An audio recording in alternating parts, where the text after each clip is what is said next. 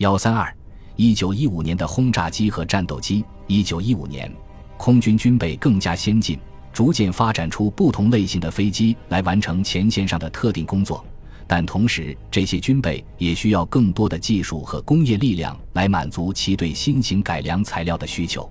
轰炸与追击成了空中武器在战争中的新定位，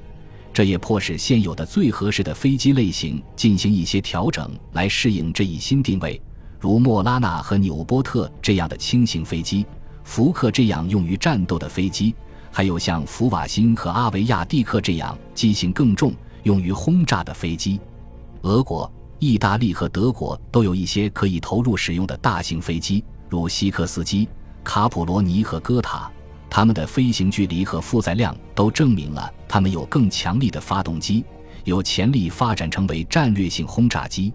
然而，到1915年。只有德国的飞艇有能力携带足够的炸弹，并且攀升得够快、够高以躲避空中拦截，从而使战略突袭成为可能。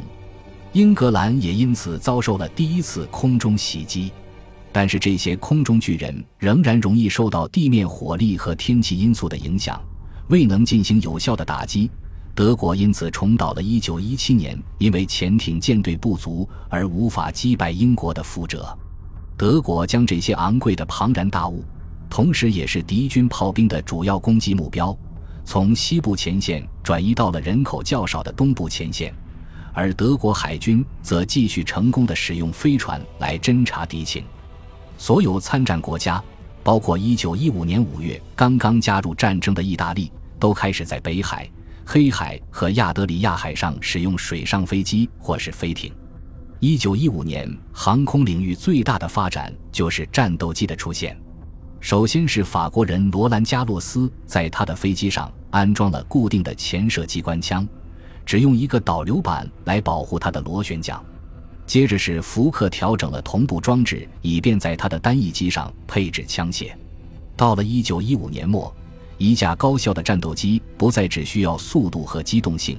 固定前射机关枪也必不可少。早期有追求的飞行员，如马克思·因麦曼、奥斯华·波尔克、乔治斯·居内梅和利奥·霍克，尽管他们性情各异，但都表现出同样的坚韧、果断、勇气和进取心。